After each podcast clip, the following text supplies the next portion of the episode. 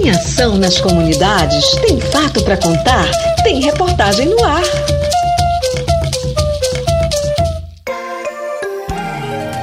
PSA apoia movimento de combate ao trabalho infantil. A abertura da campanha de enfrentamento ao trabalho infantil em Santarém alertou para as consequências da violação dos direitos para a vida, saúde, educação, brincar e lazer. O projeto Saúde e Alegria foi convidado a integrar o lançamento e fortalecer a divulgação do tema em comunidades ribeirinhas, visando ampliar a temática em territórios amazônicos.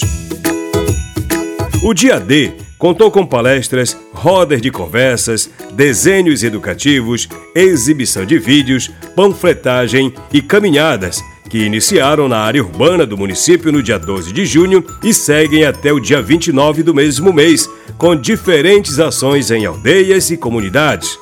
O encerramento acontecerá com blitz na orla da cidade. Para a secretária de Assistência Social, Celsa Brito, a integração dos diferentes atores é fundamental para conscientizar sobre o combate ao trabalho infantil.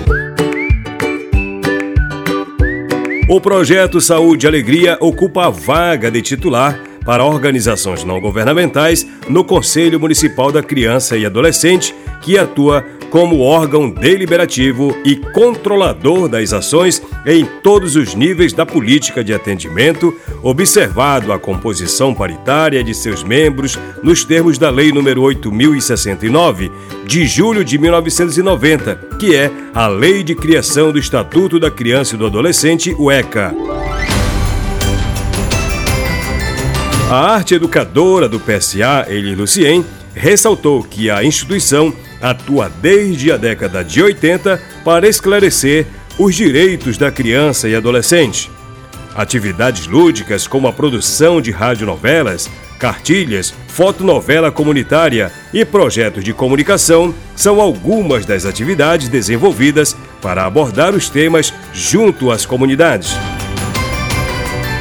Em 2022, o projeto Crianças com Saúde e Alegria iniciou suas ações visando promover o desenvolvimento saudável da primeira infância nas comunidades da bacia do Rio Tapajós, diminuindo doenças, favorecendo o crescimento e o desenvolvimento, estimulando o aprendizado e o fortalecimento de vínculos familiares. Neste piloto contemplou as comunidades Carão, Aldeia Solimões, Aldeia Vista Alegre, Pedra Branca e Anumã.